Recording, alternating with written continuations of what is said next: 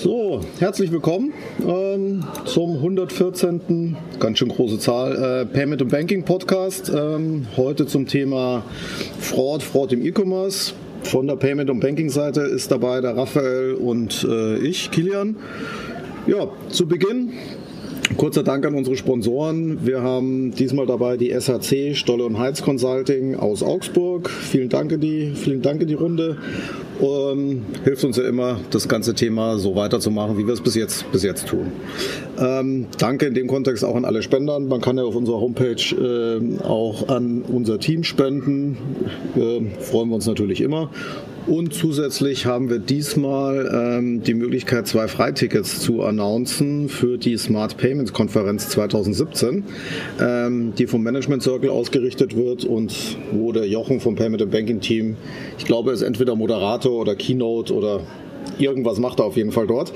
Ähm, die werden vergeben, leider nicht umsonst, also umsonst schon, aber ihr müsst was dafür tun nämlich gerne uns eine Bewertung geben im iTunes Store mit fünf Sternen, kurzen Screenshot an Jochen schicken, jochen at paymentandbanking.com und darunter werden einfach die zwei Tickets verlost. Ähm, Link dazu zum Event an sich findet ihr auch nochmal bei uns auf der Seite. Ja, also heute wollen wir ein bisschen zum Thema Fraud, vor allem Fraud im E-Commerce reden und dazu den Ronald eingeladen. Ähm, hallo Ronald, grüß dich. Stell dich einfach mal kurz vor. Servus zusammen. Ähm, ich gebe einen kurzen Abriss zu mir, äh, was ich bis jetzt gemacht habe, wie ich auch zum Thema Fraud gekommen bin. Im Prinzip Fraud habe ich zum ersten Mal 2008 gesehen. Da habe ich in Online-Video-Gaming-Company gearbeitet und da habe ich das Thema im Prinzip aus der Kundenservice-Ecke kennengelernt. Und damals, stellt euch vor, kamen alle Chargebacks noch per Post rein. Also lange her. Das war entsprechend mein erster Kontaktpunkt zum Thema Fraud. Ähm, anschließend bin ich zur Payron gegangen. Da habe ich das ganze Thema ähm, von der Anbieterseite kennengelernt, habe da auch viele Fraud-Anbieter kennengelernt und mir im Detail angeschaut, ähm, bevor es dann weiterging äh, nach Amsterdam ähm, zu Booking.com, ähm, wo ich entsprechend das ganze Thema Payment und Fraud äh, für den Consumer-Bereich aufgebaut habe. Ähm, das heißt, das Thema äh, bei Booking.com aufgebaut, ähm, da halt auch im Speziellen das Thema äh, Fraud auf Marktplätzen, äh, was auch nochmal ein ganz spannender Aspekt war, um da einfach halt im Detail zu schauen, wie man dort auch Fraud bekämpfen kann. Ähm, bin weiter zu Fairportal gegangen. Fairportal ist ein Online-Travel Agent aus New York. Die verkaufen primär Airline-Tickets. Ähm, da war das Spannende halt, im Airline-Bereich sind die Margen sehr gering und dort ist entsprechend das Thema Fraud äh, super wichtig da man sich vorstellen kann, wenn man ein 1000 Euro Ticket verkauft und da eine Chargeback reinbekommt, muss man schon jede Menge Tickets wieder verkaufen, um diesen einen Chargeback im Prinzip äh, wieder reinzuholen. Ähm, das war im Prinzip auch die Zeit, wo ich angefangen habe, ähm, About Fraud zu gründen. Ähm, das ist eine Webseite, wo ich den Merchants zum Thema Fraud informiere, äh, viele Anbieter darstelle, ähm, aber ich glaube, da gehen wir später nochmal auf das Thema ein, was ich da genau tue. Ähm, und jetzt seit kurzem im Prinzip bin ich bei Sift Science. Sift Science ist ein Anbieter im ganzen Thema Fraud. Ähm, wir sind im Prinzip die Pioniere im Bereich Machine Learning äh, for Fraud Prevention. Wir haben mehr als 6000 Webseiten, die unseren Service nutzen, wie zum Beispiel Airbnb, Match.com mit Tinder, oder auch Get Your Guide aus Berlin sind zum Beispiel einer unserer Kunden. Okay. Ähm, vielleicht, am, vielleicht am Anfang, Thema, Thema Fraud ist jetzt ist ja relativ breit. Ja? Wie, würdest, wie würdest du denn, sagen wir mal, so für den, sagen wir mal, nicht so äh, dem Zuhörer, der nicht so tief in dem Thema drin ist, die ganzen unterschiedlichen Sachen von äh, oder Themenbereiche Fraud so ein bisschen, bisschen gliedern. Gibt es da so Kategorien, wo man sagen kann, so gliedert sich das auf und ähm, so kann man da ein bisschen differenzierter drauf eingehen? Ja, also wenn man das Thema Fraud sich anschaut, von der Definition gibt es halt viele Definitionen, aber ich denke, eine gute Eselsbrücke ist im Prinzip, dass man weiß, dass Fraud aus dem Lateinischen kommt, also aus dem Griechischen kommt und da im Prinzip äh, von der Göttin der Falschheit. Ähm, das heißt, wenn man es ganz grob fasst, ist Fraud halt Betrug in welcher Art auch immer. Ähm, Im E-Commerce-Bereich sprechen wir halt oftmals vom Thema äh, Kreditkartenbetrug. Ähm, das ist aber halt nur ein Baustein, den man unterteilen kann, wirklich in äh, Betrug oder halt auch ein Friendly Fraud, äh, was dort oftmals als äh, Buzzword verwendet wird. Wenn man jedoch weiterschaut, gibt es noch viele andere Arten von Fraud im E-Commerce-Bereich. Was extrem zunimmt aktuell, ist das ganze Thema Account Takeover. Äh, was heißt das? Ähm, heutzutage haben wir halt bei vielen Webseiten einen Account, wo wir halt persönliche Daten gespeichert haben oder auch Kreditkarteninformationen oder äh, andere relevante Informationen. Und dort sieht man entsprechend halt, dass viele Accounts gehackt werden. Dazu gibt es auch entsprechend viele Statistiken, dass ein Account schon einen viel größeren Wert auf dem Schwarzmarkt hat äh, als eine Kreditkarteninformation für Betrüger. Ähm, des Weiteren kann man auch schauen, dass im Bereich Account äh, Fraud auch immer mehr und mehr Themen aufkommen. Das heißt, viele Webseiten erlauben das Beispiel, dass ich nur einen Account auf der Webseite habe ähm, oder entsprechend halt ähm, ähm, dort nur einen User anlegen darf. Und dann gibt es das ganze Thema Multi-Accounts, das entsprechen äh, Frauds, das halt viele Accounts anlegen oder Spamming-Accounts anlegen, um dort auch entsprechend Content auf den Webseiten zu verbreiten. Das heißt, das Thema äh, Fraud ist ja breit gefächert. Ich denke, ein ganz spannender Punkt auch im äh, E-Commerce ist das Thema äh, Loyalty Fraud. Ich meine, gibt es auch schon eigene Konferenzen zu dem Thema heutzutage, wo man sich beschäftigt, wie kann man die Loyalty-Punkte, die man in seinem Account hat, auch gut schützen und vor Missbrauch entsprechend halt ähm, ja schützen im Endeffekt halt. Mhm.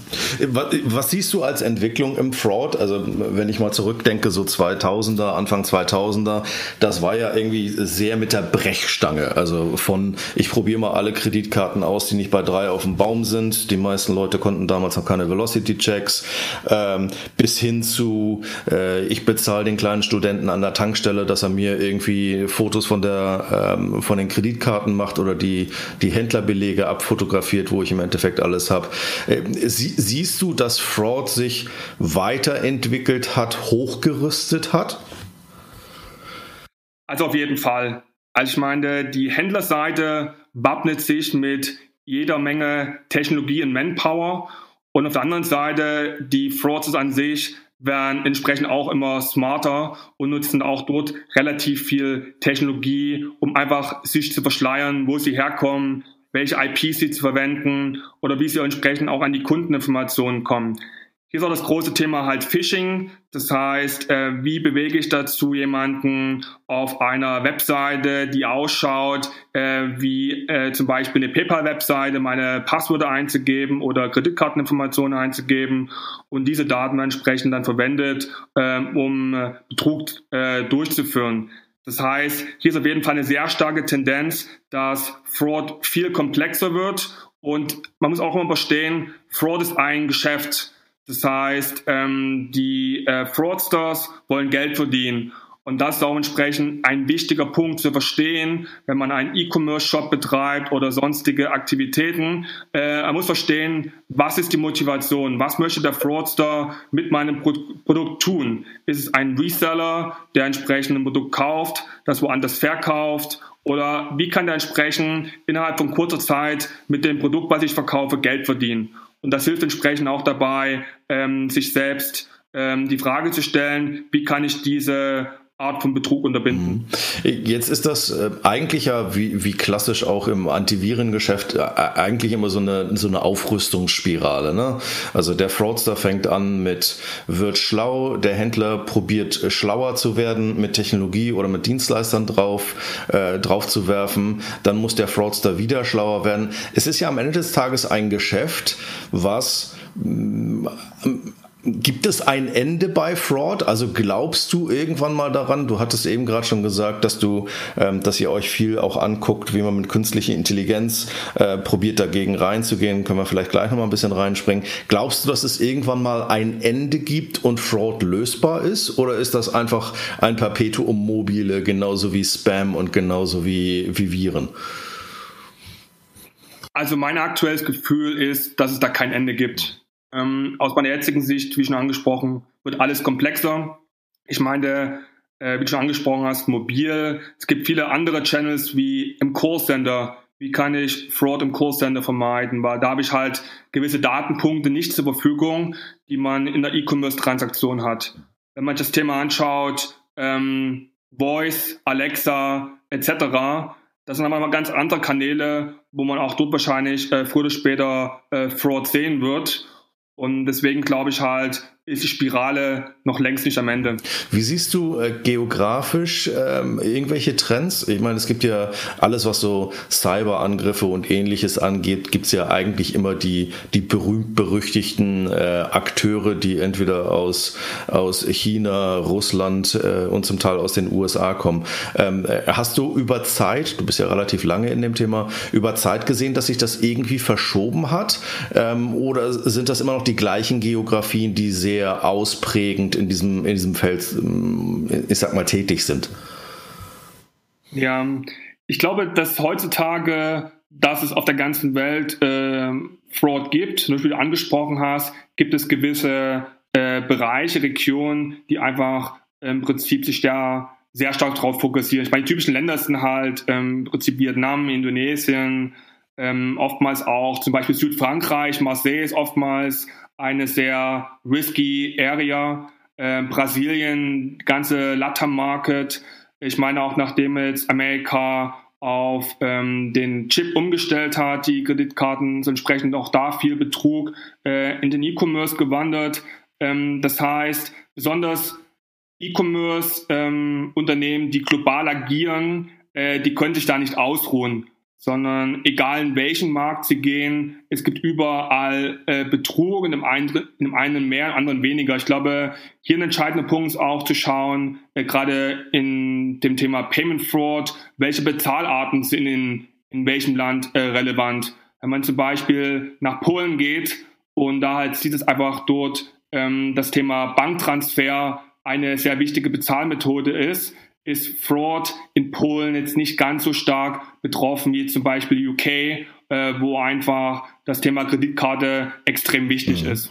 Ähm, jetzt äh, kommen wir noch mal kurz zu einem einen Schritt zurück. Äh, also es ist etwas, wo halt auch Länder wie so ein Vietnam oder Indonesien jetzt langsam aufrüsten, weil du halt auch Bandbreite hast, weil du unheimlich viele Leute hast, die du am im Notfall auf so etwas äh, hinbekommen kannst. Äh, wenn wir über E-Commerce und über ähm, physische Güter redest, brauchst du natürlich auch ein Netzwerk, wo du die Sachen hinschicken kannst, die die Leute das wieder abfangen können. Ich, ich frage mich halt für mich, wenn ich jetzt Händler wäre, als E-Commerce-Händler, wie viel muss ich eigentlich tun, um all das einzuschränken auf ein, wir haben gesagt, es wird keinen perfekten Schutz geben, auf ein erträgliches Maß. Ähm, und dann quasi die zweite Frage dazu, Macht das tatsächlich Sinn, die ganze Zeit auch noch die, den, den 127. Fraud-Anbieter anzubinden? Oder sollte ich einfach eine, einen Grundschutz haben und mich danach mehr fokussieren auf Conversion-Optimierung und zu sagen, ich werde Fraud nicht los, aber ich muss ihn bei 3% halten. Äh, dementsprechend muss ich einfach wachsen und wenn ich wachse, wird halt auch die 3% wird mehr, aber ich kriege ihn eh nicht auf 0,5%. Ist das etwas, was du bei Händlern siehst? Also ist das eine Diskussion, die passiert? Ähm, oder sind die einfach froh, wenn sie äh, noch eine Baseballkeule bekommen, mit dem sie den Fraudster auf, auf den Kopf hauen können? Ähm, gute Frage, ähm, sehr komplexe Frage. Was ich persönlich in Asien bei unseren Kunden aktiv sehr sehe, und auch bevor bei äh, anderen Händlern, ähm, der Einsatz von Trade Secure in Asien ist aber sehr stark verbreitet. Gerade im Airline-Bereich zum Beispiel sieht man es, dass viele Online-Travel-Agents äh, fast zu 100 Prozent ähm, die Transaktionen mit Radio Secure abwickeln. Ähm, was auf der einen Seite hilft, ähm, den Fraud zu minimieren, auf der anderen Seite, wie du auch angesprochen hast, ähm, da auch einen gewissen Impact in die Conversion Rate hat. Das heißt, das sehe ich jetzt halt in vielen Ländern in Asien, dass dort entsprechend ähm, mit Radio Secure die Keule ausgepackt wird, um entsprechend ähm, sich gegen Fraud äh, zu schützen, äh, was mehr oder weniger im Prinzip effektiv ist. Ähm, was man in Asien auch sehr stark sieht, ist im Prinzip halt viele Wallets. Ähm, das heißt nicht nur die reine Nutzung von Kreditkarten, ähm, sondern sind, sind halt auch sehr, sehr viele äh, lokale Wallets vertreten, ähm, die entsprechend eine andere Art äh, von Fraud mit sich bringen, aber weniger das ganz klassische Thema äh, von Kreditkartenfraud, wo ich entsprechend dann mit Visa und Mastercard aufpassen muss, dass ich dort in keine äh, Probleme reinkomme. Jetzt würde ich mal ganz gern auf die, ähm, so ein bisschen auf die Dienstleisterseite in Anführungsstrichen wechseln. Raphael hat es ja kurz angesprochen. Ähm, wir haben es, glaube ich, auch so ein bisschen, Raphael, wir, als wir in Kopenhagen waren, so ein bisschen diskutiert. Wenn es da auf die aktuellen Messen und Konferenzen gehst oder ein bisschen Marketing-Sachen anguckst, kommen auf einmal ganz, ganz viele Fraud-Anbieter um die Ecke mit, die versuchen, das Thema technologisch zu lösen. Ich meine, du bist ja selber bei einem. Ähm, mein Gefühl ist so ein bisschen, das sind halt, ähm, da versucht jetzt jeder in diesen Markt reinzugehen, ohne genau zu wissen, ist da wirklich ein Markt für so viele Toolanbieter, für so viele Dienstleister. Ist es auch so ein bisschen dein Gefühl, dass es in den letzten sechs, zwölf Monaten massiv zugenommen hat und damit auch wieder abnehmen wird? Oder ist es wirklich so, dass man sagt, Fraud ist über die letzte Zeit, über die letzten, keine Ahnung, 12, 24 Monate so ein Problem geworden, dass es auch eine Daseinsberechtigung gibt äh, für so viele Lösungen? Also ich glaube, ähm, dass das Thema Fraud einfach bewusster ähm, bei vielen Händlern geworden ist. Und deswegen auch, man sieht es ja im Prinzip, dass man in der Vergangenheit haben viele Händler im Prinzip ihre eigene Lösung gebaut. Die haben einfach intern äh, gewisse Regelwerke im Prinzip geschaffen, Blacklists geschaffen, Velocity-Checks eingebaut und sich selbst geschützt. Da hat man entsprechend gesehen, das war halt im Prinzip, ähm, ja, bis zu einem gewissen Maße sinnvoll und dann sind auch entsprechend die PSPs gekommen, die entsprechend dann dort äh, zu gewissem Maße bessere Lösungen angeboten haben, aber auch dort noch sehr rudimentär das Ganze abgewickelt haben.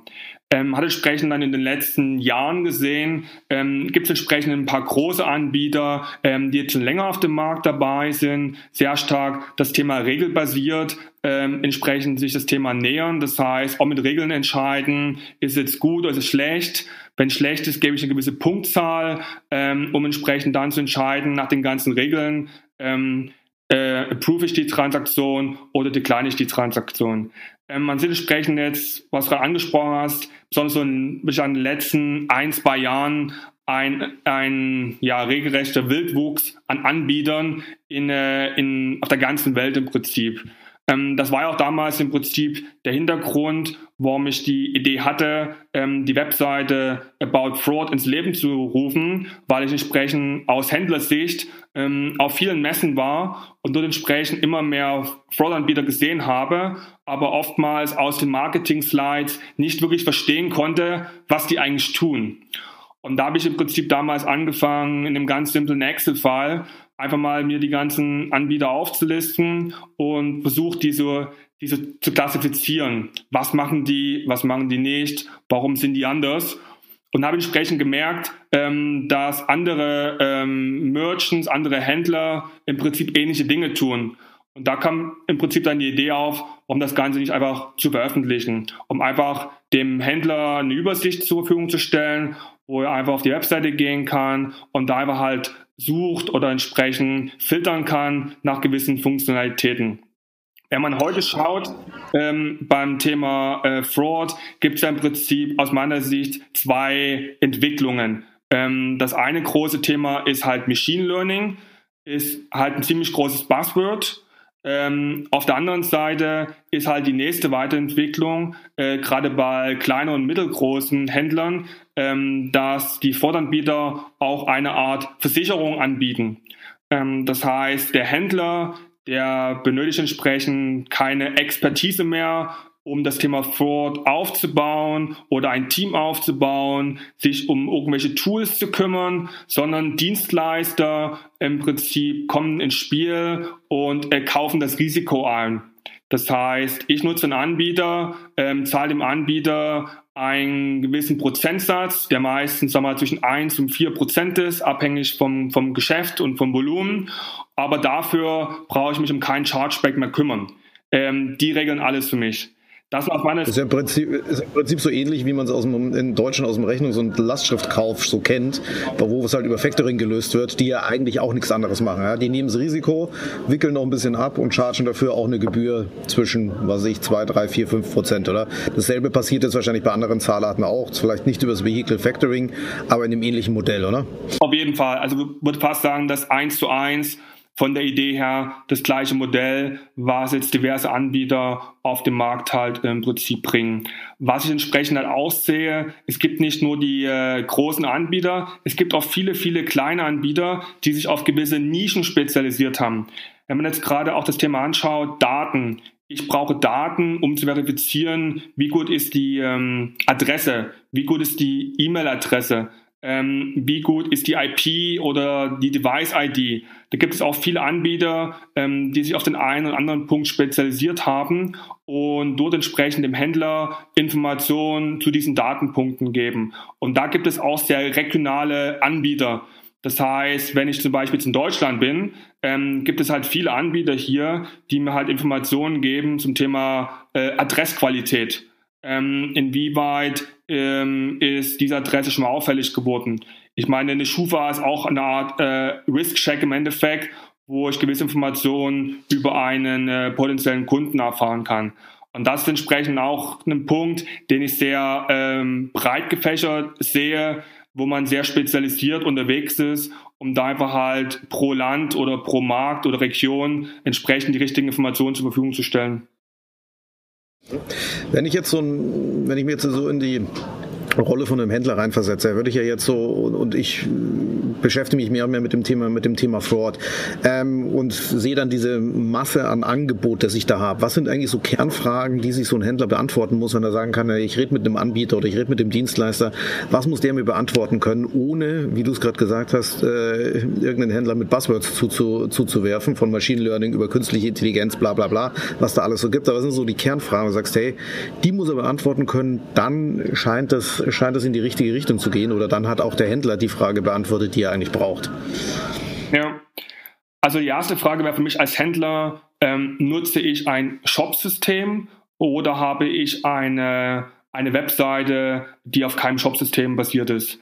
Ähm, das ist oftmals schon ein Punkt, ähm, wo man im Prinzip da schon mal gut trennen kann voneinander. Ähm, nicht alle Fraud-Anbieter haben jetzt Shop-Plugins zu Magento oder Shopify, ähm, weil dort einfach nicht der, der Hauptfokus ähm, von diesen äh, Lösungen ist. Ich denke, ein erster Schritt, den ich tun würde als Händler, ich würde wirklich meine eigenen Zahlen verstehen und wirklich schauen, äh, wie groß ist mein Problem, um da wirklich runterzubrechen und auch zu schauen und das Ganze zu klassifizieren, vielleicht auf Produkte, auf Kanäle, ähm, auf gewisse Regionen, wo ich meine Produkte ähm, versende und wirklich auch ein eigenes Verständnis zu bekommen. Das macht entsprechend auch dann einfacher, äh, mit einem Anbieter äh, sich auszutauschen, um dort auch zu schauen, wo sind die Erfahrungen, die Expertise von dem Anbieter. Das heißt, wenn ich jetzt ein Anbieter bin, ähm, dann möchte ich entsprechend halt auch ähm, versuchen, in dem Piloten oder in der Umsetzung auch die KPIs zu verbessern. Das heißt, wenn ich meine eigenen KPIs kenne, äh, kann ich entsprechend auch gut in den Piloten ähm, schauen, wie sich ein Anbieter im Prinzip ähm, ja, auf meine KPIs auswirkt.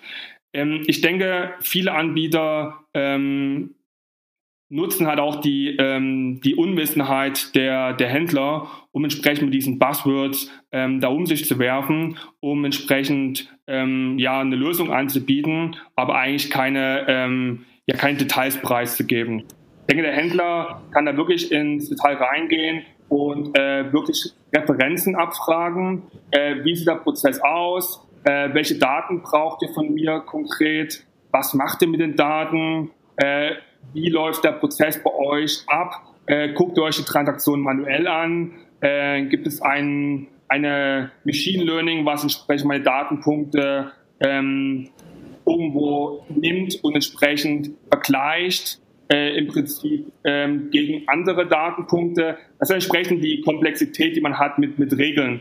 Das heißt, wenn ich ein regelbasiertes System habe, äh, muss ich ja als Händler mir genau diese Gedanken machen, die im Prinzip im Machine Learning äh, im Prinzip die Maschine mir abnimmt, dass ich entsprechend die ganzen Datenpunkte vergleichen muss und entsprechend dann daraufhin ähm, entscheiden muss, ob es jetzt eine gute oder eine schlechte Transaktion ist. Das heißt, hier gibt es halt nicht so die, die, die goldene Regel, äh, wie man das Thema im Prinzip äh, lösen kann, sondern wirklich die eigenen Zahlen verstehen, wirklich verstehen, wo kommt der Fraud her und dann entsprechend mit den Anbietern vielleicht eine Handvoll Anbieter raussuchen, um entsprechend zu schauen, haben die Erfahrung in meinem Bereich, in meiner Industrie und wie haben die das Problem bei anderen gelöst und entsprechend auch dann vielleicht auf Referenzen zu gehen und wirklich auch dort hands-on verstehen, ähm, was wirklich der Mehrwert ist von dem Anbieter für den Referenzkunden. Ja, genau. Das ist ja, glaube ich, auch, also äh, aus meiner Erfahrung, dass natürlich in diesem Fraud, Fraud-Bereich relativ viel Geschäft auch dadurch gemacht wird, also so böse formuliert Geschäft mit der Angst gemacht wird, weil natürlich gesagt wird, lieber Händler, du willst doch keinen Fraud haben. Da sagt natürlich jeder, natürlich will ich keinen haben. Das ist immer so ein 0-1-Spiel. Ähm, und da kommt man natürlich ganz oft auf einen Punkt, wo das Know-how auf Händlerseite eigentlich nur sehr wenig bis gar nicht vorhanden ist. Ich glaube, eine selbe ähnliche Situation, wie man halt im Payment auch hat. Es geht ja jetzt erst langsam los, dass wirklich auch beim mittleren bis größeren Händlern dedizierte Payment äh, äh, Payment-Verantwortliche existieren, die das auch aufbauen. Was würdest du denn für so eine Größe schätzen? Oder gibt es irgendwie so eine Kennzahl, wo du sagst, das ist ein, das ist ein Händler, wo du sagst, okay, ab der Größe E-Commerce-Volumen macht es wirklich Sinn, sich selber Know-how aufzubauen in dem Bereich, also relevantes Know-how. Und ab einem bestimmten Bereich sagt man, hey, bitte alles rausgeben, maximal outsourcen, am Best Case über einen Versicherungsfall, äh, über ein Versicherungssetup das abzuwickeln. Ähm, und äh, da lohnt es sich gar nicht zu weit reinzugehen. Gibt es da so eine Faustregel? Ja, also ich denke, die, die Hauptfrage, die man stellen muss, wirklich äh, die Kostentransparenz.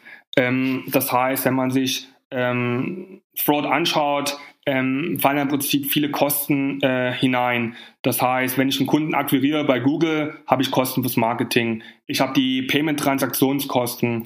Ich habe die Ware, die ich vielleicht verschickt habe, äh, Porto. Ich habe entsprechend die Chargeback-Kosten mit dem PSP. Ähm, entsprechend dann dort äh, über diese einzelnen Kostenblöcke ähm, sich wirklich ein Bild verschafft, wie viel Geld verliere ich jeden Monat, äh, jedes Jahr, kann man entsprechend dann eigentlich dort ganz gut einen Business Case rechnen. Ähm, was kostet mich ein Mitarbeiter, ähm, was kosten mich gewisse Tools, um äh, entsprechend dort mein, ähm, mein Fraud zu minimieren. Ähm, das heißt, auch hier würde ich sagen, gibt es keine goldene Regel, aber wenn ein Händler entsprechend, sagen wir mal, einen Umsatz hat von 10, 15 Millionen, sowas die Richtung, würde ich schon sagen, dass sich auf jeden Fall lohnt, mit dem Thema ähm, im Detail auseinanderzusetzen. Und auch im ersten Schritt würde ich immer zum PSP gehen, der im Prinzip auch gewisse Fraud-Lösungen zur Verfügung stellt.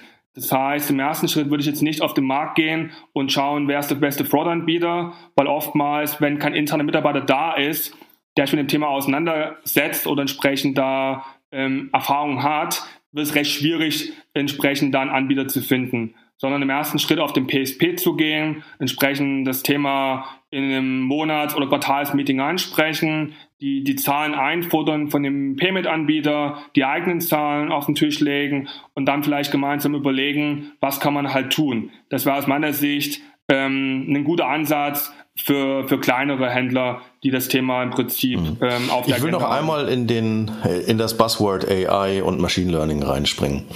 Ähm, wie immer reden wir über Teenage Sex, sprich jeder redet drüber, keiner hat es irgendwie gemacht oder hat Ahnung davon.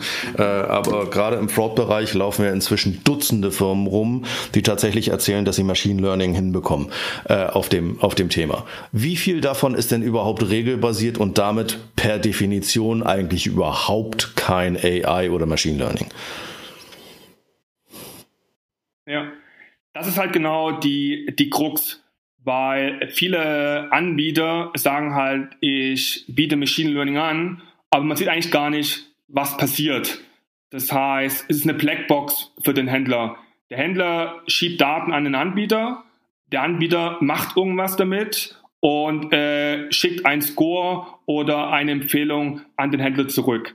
Ähm, das entsprechen auch genau die Herausforderungen für den Händler, äh, wirklich da ins Detail zu gehen, wenn man nicht das entsprechende Know-how hat, da halt äh, die Fragen zu stellen. Ich denke, was man heutzutage äh, sieht, ist einfach, dass man, ähm, dass man die ganzen Daten im Prinzip in, in eine große Box wirft, ähm, entsprechend aufgrund von Feedback. Das heißt, eine gute Vergleich ist immer das Thema Google äh, Gmail ähm, wo man entsprechend auch diesen Spam-Button hat, aber eigentlich nicht sagt, äh, warum ist das ganze Spam, sondern Google erkennt entsprechend, okay, das ist Spam, ähm, entsprechend tut entsprechend Algorithmus anpassen und entsprechend beim nächsten Mal äh, ist diese E-Mail für viele Nutzer halt einfach dann äh, ähm, nicht mehr vorhanden in der Inbox und lernt daraus. Das ist das gleiche halt auch bei der Machine Learning. Das heißt, ganz ohne ähm, Interaktion mit dem Endanwender kann die Maschine auch nicht so gut lernen. Das heißt, die Maschine ähm, trifft Entscheidungen äh, und auch dort ist am Anfang halt notwendig, dass der Händler Rückmeldungen gibt, ist es nun wirklich Fraud oder kein Fraud. Das braucht man nicht unbedingt, aber es hilft auf jeden Fall, die Qualität in einem schnelleren Maße äh, zu erhöhen, sondern dort auch recht automatisiert, automatisiert Entscheidungen Automatisiert bin ich ja bei dir, ähm, aber äh, wenn ich kurz in das, in das Spam-Thema einspringen kann, weil ich das äh, nun mal aus meiner Erfahrung bei 1 und 1 web.de und GMX gemacht habe, das sind alles keine Machine Learning-Algorithmen. Das ist null super, das ist null weder supervised noch unsupervised Learning. Das sind Regelwerke. Das sind harte Regelwerke, die am Ende des Tages genauso gut funktionieren wie Amazon. Äh, Jungs, die auf das hier als Spam geklickt haben, haben als nächstes auch auf das als Spam geklickt. Das ist nicht in der Definition AI oder Machine Learning. Und der Punkt, der glaube ich schwierig ist, also wenn ich so durch Messen mit, mit Kilian und anderen Leuten da durch die, durch die Gegend laufe und ich lasse mir erklären, was die denn angeblich da als Machine Learning machen, frage ich mich immer eins. Auf welchen Daten habt ihr die denn trainiert? Weil, und es ist jetzt eine provokante Frage an dich, wenn ich ein Machine Learning System hätte, und ich trainiere das mit den Primärdaten von allem dem, was Zalando in den letzten zehn Jahren als Fraud markiert hat. Hilft mir das, wenn ich Otto bin? Oder ist das einfach ein beschissenes Modell, was gut ist für Zalando, aber für niemand anderen? Also was bringt es mir, einen Machine Learning Algorithmus zu haben, der trainiert wurde auf einem Schuhversender, wenn ich Tickets verkaufe oder Airbnb bin oder Uber bin? Ist das nicht einfach Schummelei und, und, und Augenwischerei, was da gemacht wird? Gute Frage. Ähm, ich glaube, da liegt die Wahrheit irgendwo zwischen den äh, Zeilen. Ähm, ich glaube, dass das Thema AI noch wahrscheinlich an, am Anfang steht. Ähm, das heißt, auch hier nochmal wirklich die Differenzierung zu machen zwischen AI und Machine Learning.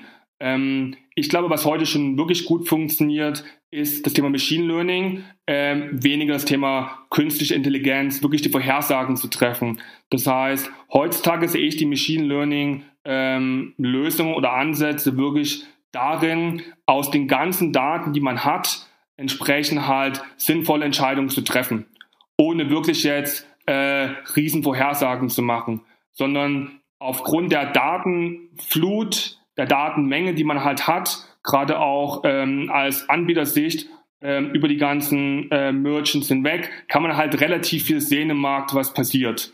Das heißt, das ist da, gebe ich dir komplett recht, keine wirkliche Vorhersage, sondern wirklich aufgrund der massiven Daten, die man hat, kann man entsprechend dort gute Entscheidungen treffen, um entsprechend Fraud zu minimieren. Aber das Thema äh, AI ist da wirklich noch in den Kinderschuhen und ich glaube, wahrscheinlich noch viele Anbieter sehen, die in das Thema noch stärker eingreifen und weiterentwickeln, um wirklich dort auch noch bessere Vorhersagen zu treffen, ähm, was Fraud ist oder was kein Fraud ist, wenn man diese ganzen Datenpunkte vorher noch nie gesehen hat. Gerade im Sinne von ähm, neue Channels, das Thema IoT, ich meine, das ist ja mal ein ganz anderes großes Thema. Da werden viele Devices auf den Markt noch kommen, die man halt aber auch noch nie im Netzwerk gesehen hat. Um dort entsprechend eine gute Entscheidung zu treffen, ob man diesem Device trauen kann oder nicht trauen kann, da wird entsprechend noch einiges passieren müssen, um dort gute Entscheidungen zu treffen. Heißt aber auch natürlich eine lange Lernkurve, ja, vor allem für neue Firmen, die da jetzt, also wie wir ja vorher schon gesagt haben, die da ja wirklich auf den Markt drängen, bis die wirklich nachhaltig äh, zeigen können, dass sie jetzt, äh, dass sie jetzt, äh, also A, Know-how haben, wirklich Erfolge haben, das, das dauert. Ja? Also das ist jetzt nichts, äh, nicht, nicht Standard dankbar für ähm, für, für ein Startup zu sagen, ich kann jetzt ein bisschen Machine Learning, ich kann ein bisschen AI und schon bin ich in der Fraud- und, und Riskwelt unterwegs, sondern äh, da brauchen die ein bisschen Durchhaltevermögen. Würde ich jetzt mal, würde ich jetzt mal da schlussfolgern. ich sehe das genauso. Deswegen sieht man ja auch in dem Bereich, dass so große viele Investments laufen. Man sieht ja oftmals in den News, dass gewisse Startups da ähm, riesige ähm, Investitionen erhalten, äh, um entsprechend auch genau diesen Atem zu haben, ähm, das durchzuhalten. Weil wie du richtig sagst, Kilian, ähm, Fraud ist, ist, ist ein Daten. Mehr Daten ich habe, ähm, desto besser kann ich eine Entscheidung treffen. Ähm, wenn ich entsprechend da wirklich ein Startup bin, was ähm, von null anfängt, dann wird es da eine gewisse äh, Lernkurve brauchen. Das sieht man ja auch entsprechend in, ähm, in vielen Artikeln, wo neue Anbieter auf den Markt äh, kommen, die auch sagen, wir haben drei Jahre lang unser System gebaut. Ähm, in den drei Jahren haben wir wahrscheinlich erstmal ähm, die ganzen Daten gesammelt, um erstmal rudimentär eine Datenbasis zu haben, um dort auch die ersten Kunden im Prinzip ähm, anzubinden, um auch entsprechend dort sinnvolle Entscheidungen zu treffen. Ähm, das heißt, hier werden es natürlich kleinere Anbieter schwer haben, den ersten großen Händler zu überzeugen, äh, wirklich das System einzusetzen bzw. zu testen. Wenn man entsprechend dann die ersten größeren äh, Kunden im Prinzip im System hat, dann oftmals ähm, kommt dann einer nach dem anderen. Aber diese erste Hürde zu nehmen, äh, wirklich genügend Daten aufzubauen, auch genügend ähm, äh, im Prinzip Credibility äh, zu erhalten auf dem Markt, äh, wird eine große Herausforderung sein. Und da werden auch nicht alle Anbieter ähm, im Prinzip in fünf oder sechs Jahren noch auf dem Markt sein. Ja, glaube glaub ich auch. Ähm, gut, finde ich jetzt ein ganz, ganz, ganz guter, ganz guter Abschluss. Das ist halt in der Tat, in der Tat eine Branche, die sich, äh, die, also beziehungsweise der Dienstleisterteil davon, ja, der ein gewisses Know-how braucht, eine gewisse, gewisse Zeit braucht und auch die Zeit braucht, da mal an der einen oder anderen Stelle auch mal falsch zu liegen, weil Lernen heißt ja auch für die Anbieter mal zu sagen, was funktioniert wirklich im Fraud und was funktioniert nicht. Es auch genügend Sachen geben, wo man danach feststellt, hat gar keinen Effekt oder auch negativen Effekt. Das darf man immer nie, kann man nicht unter Teppich kehren. Das ist ja nicht immer nur positiv. Ähm, gut, aber danke dir auf jeden Fall schon mal für die, für die Insights. Ich glaube, zum Thema Fraud, wenn man da wenn man in die Tiefe geht, können wir wahrscheinlich stundenlang noch äh, einzelne Fälle, einzelne Cases und sowas sich, sich, äh, sich anschauen und da mal äh, fast Use Case betrachten, mal reinzugehen. Ähm, wir wollen aber trotzdem jetzt mal in Richtung, Richtung News gehen. Auf jeden Fall danke dir, Ronald, schon mal für, deine, für deinen Input, den wir, den wir gekriegt haben. Ich glaube, das Thema Fraud hatten wir bis jetzt noch nie im, ähm, im Podcast. Oder kannst du dich erinnern, Raphael? Ich bin immer nur seitlich nicht, dass trotz 114 ähm, Folgen. Ja. Mal interessant, nur ein Thema deshalb zu haben. Ja. Ja. Genau. Ja, dann, wie gesagt, danke dir. Kannst gerne, kannst gerne dabei bleiben. Wir machen jetzt eine Runde News. Ähm, haben wir bis jetzt ja nicht immer geschafft, aber heute mal wieder der News-Teil dabei. Da schon vorab, äh, danke, an, danke an Dirk von der DZ Bank, den wir ja letzten Freitag im Podcast hatten. Den haben wir ja, also beziehungsweise den, den habe ich so ein bisschen als Vorlage benutzt und mir da so ein paar Links geklaut, in die wir jetzt gleich mal reingehen. Ich fange gleich mal mit dem ersten an. Handelsblatt-Thema. Es geht wieder ein bisschen mehr Geld äh, in Fintech-Investitionen rein. Handelsblatt sagt, steigt wieder. Für mich gefühlt waren die eigentlich nie so richtig unten. Ähm, es ist oft getrieben auch durch einzelne größere Cases. Trotzdem glaube ich immer noch, dass da, dass da viel passieren wird, investorenseitig und ähm, da durchaus noch nicht das Ende der Fahnenstange erreicht ist. Ja, also ich glaube, es hat sich es kommt immer auf die Definition von Fintech an. Ne? Also reden wir über Fraud-Anbieter und ähnliches. Hat man das vorher als Fintech genommen, weiß man nicht. Äh, jetzt gibt es ja auch schon die, die, die erste Abspaltung von RedTech, sodass äh, regulatorische äh, Sachen quasi dazu gezählt wurden oder auch nicht. Mein Bauchgefühl, es war nie, es ist nie richtig runtergefahren. Ähm, natürlich sind ein paar Unternehmen erwachsener geworden, damit halt auch weniger Runden, dafür aber auch größer ähm, es geht halt weiter. Ist, ist das der Mega-Hype, so wie wir ihn 2012, 2013, 2014 hatten? Nein, ist ein bisschen abgeflachter, aber die Investments laufen trotzdem.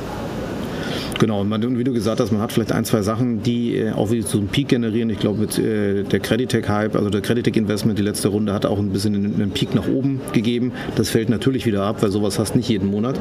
Ähm, aber ich glaube, Trend ist jetzt eher stabil und damit auch, auch gesund.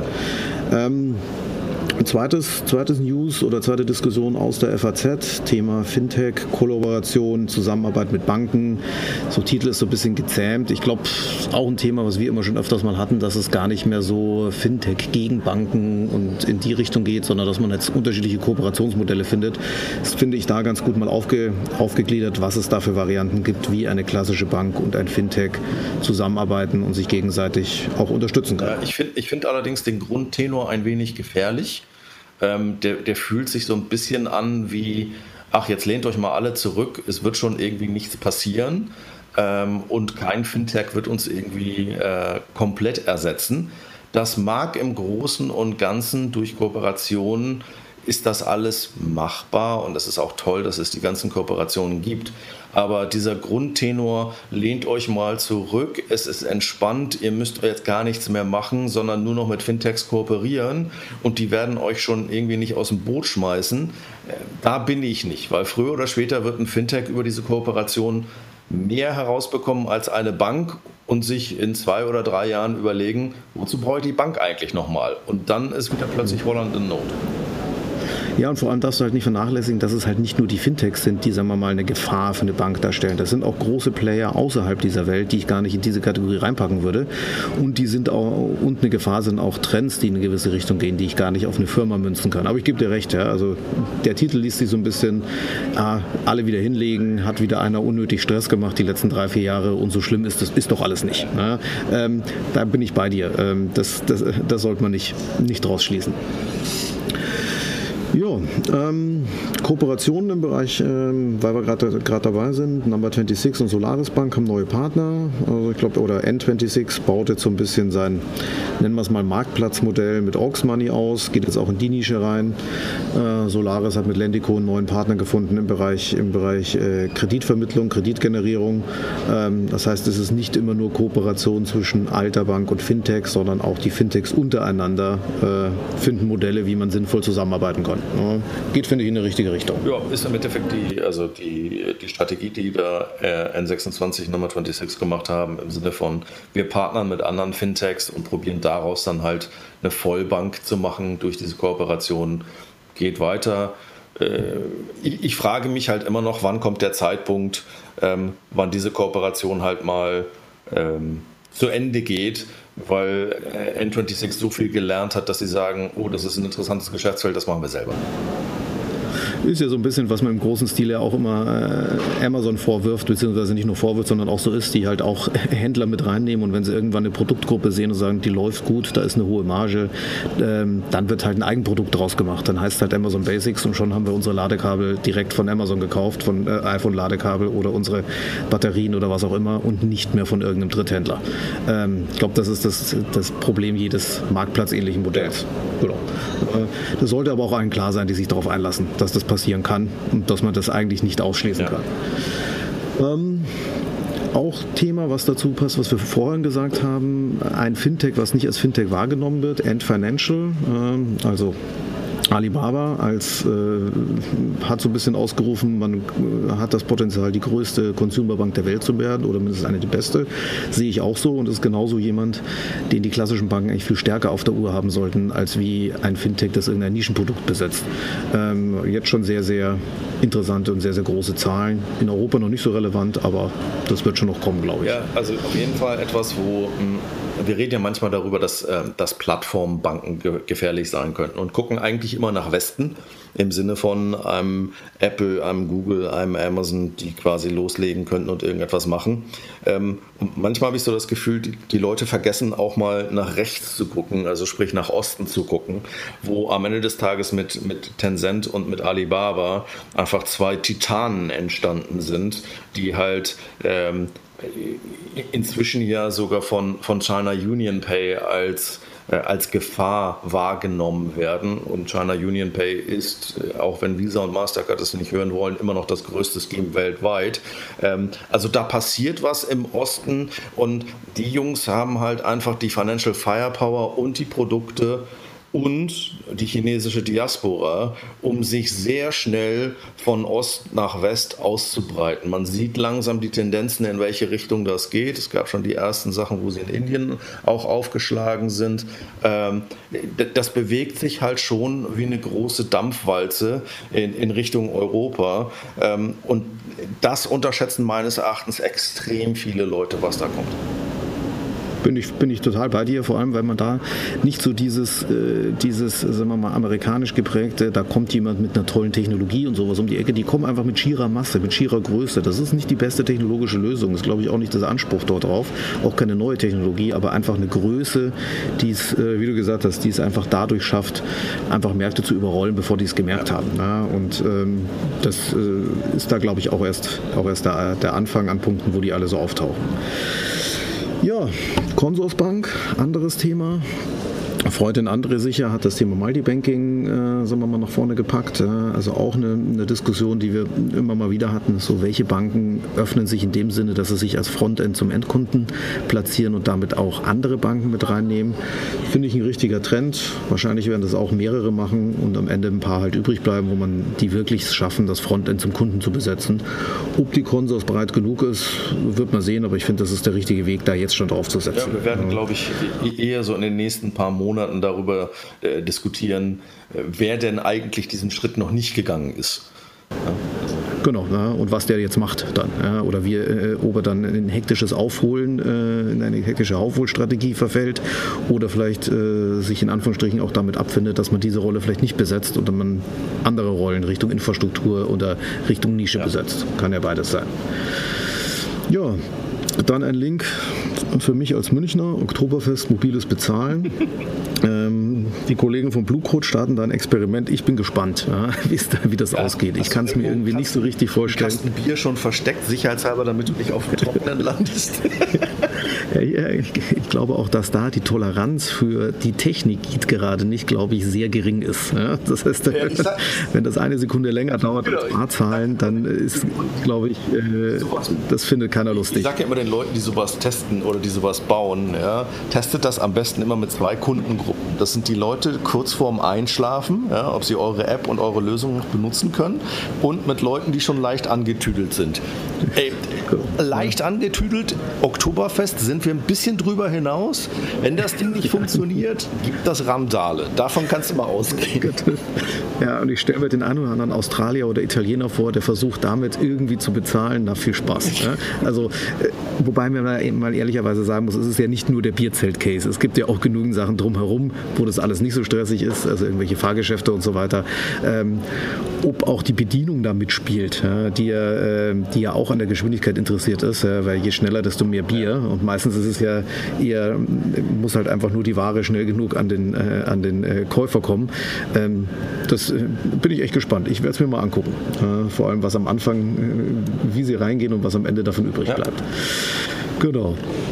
Ja, dann noch ein Link aus der Krypto, Krypto-Blockchain-Welt. Krypto ist ja dein Lieblingsthema mit der schönen User Experience. Hast du es inzwischen geschafft, irgendwas zu kaufen oder hast du es aufgegeben? Ich habe es aufgegeben, weil äh, wir reden über den, den Fork von der Blockchain und das ist jetzt äh, die die nächste, die nächste Blase gibt, wo äh, war das jetzt Bitcoin Cash oder wie auch immer das Ding schon wieder Genau, es war ja Bitcoin, genau, Bitcoin Cash. Von 0 auf ähm, 3000. Äh, Coindesk, mein Lieblingsstartup, was ja irgendwie UX offensichtlich nicht mit der Muttermilch wahrgenommen hat äh, oder aufgenommen hat, äh, hat sie ja auch äh, riesen Ärger bekommen, weil sie gesagt haben, machen wir nicht, mussten dann innerhalb von 48 Stunden zurückrudern und sagen, ach du Schande, da passiert so viel, äh, müssen müssen wir jetzt doch schnell machen. Ähm, und jetzt ist aber auch wieder tot, ja. Also ist das Thema halt auch wieder vorbei. Also das ist ja das Interessante, da ist in kürzester Zeit eine Milliardenblase entstanden und wieder zusammengefallen. Irgendjemand hat viel Geld verdient, irgendjemand hat ganz wenig verdient.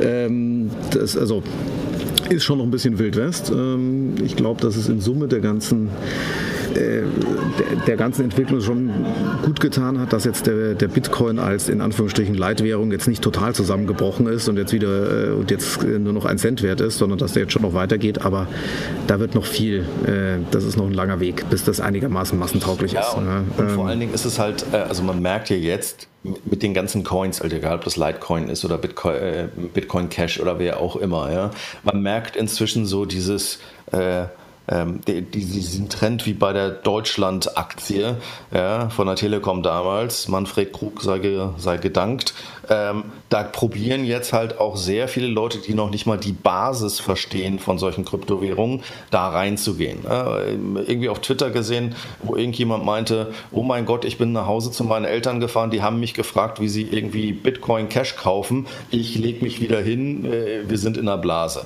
Ja, das ist, das ja. Das ist halt einfach ein bisschen zu wie, wie neuer Markt, wie neuer Markt, wo Geld in Geschäftsmodelle investiert wird, die keiner verstanden hat und dann auch keiner verstanden hat, warum die dann wieder zusammengebrochen sind. Das ist da auch so. Eine gewisse Substanz wird früher oder später schon da bleiben, aber ähm, trotzdem im Moment geht es da, äh, geht's da schon in eine Richtung, wo man sagt, das versteht man nicht mehr. Also ja, von ICOs noch gar nicht geredet. Ja, also wir sind ja immer noch auf der, das ist ja nochmal ein Level obendrauf. Es gab heute, habe ich irgendwo im, im, im Twitter-Stream gesehen, gab es eine ähm, eine Ausstellung von Goldman Sachs, also jetzt nicht unbedingt die, die, die schlechteste Quelle, ähm, die gesagt haben, dass im ersten Halbjahr 2017 mehr Geld über ICOs geraced wurde als in Angel und Seed Investments kombiniert zusammen wo du denkst so. Ich hatte irgendwie 1,6 ich hatte 1,6 Milliarden gelesen irgendwo. Ja, die über die Frage, weil ich mich ja frage, wo kommt dieses Geld her? Ich glaube, dass halt einfach sehr viel Geld rein Kryptogeld ist. Das heißt, das ist irgendwie so linke Tasche, rechte Tasche Buchung. Das heißt, ja, die äh, verlieren aber auch immer so 30, 40 Millionen auf dem Weg. Ne? Das ist ja das Schöne daran. Die Jungs, die zum Beispiel, die zum Teil ICOs machen, verstehen ja selber nicht, was sie machen, machen dann einen Tippfehler irgendwo in, in dem ICO und dann verschwinden mal ein paar Millionen, wo du nur denkst, so, Jungs, echt, ganz ehrlich, lass es. ja, das ist halt in den Anfängen fällt das halt nicht auf. Das war, glaube ich, ich würde jetzt nicht, würde jetzt nicht unterschreiben, dass es irgendwie im neuen Marktjahr 2000 nicht auch so war, dass da nicht auch mal ein paar Nullen zu viel oder zu wenig Erzähl mal einem Seed-Investor, dass du gerade 300.000 Euro verloren hast, weil du einen Tippfehler gemacht hast. da darfst du dich, glaube ich, warm anziehen danach. Das war wahrscheinlich der letzte Satz, den du mit ihm geredet hast dann. Also das so ein bisschen im, Schnell, im Schnelldurchlauf. Ähm, wir packen die Links auch in die Shownotes mit rein, noch ein paar, noch ein paar mehr dazu, ähm, die auch alle in, alle in die Richtung gehen. Und ja, wie gesagt, nochmal danke an Ronald. Ähm, du bist da, glaube ich, drin geblieben, hast unseren News-Durchlauf nochmal angeguckt und zum Abschluss nochmal danke an SAC, unser Sponsor und ja, ansonsten euch noch einen schönen, schönen Tag. Tag und guten Flug später. Danke dir. Bis dann. Ciao.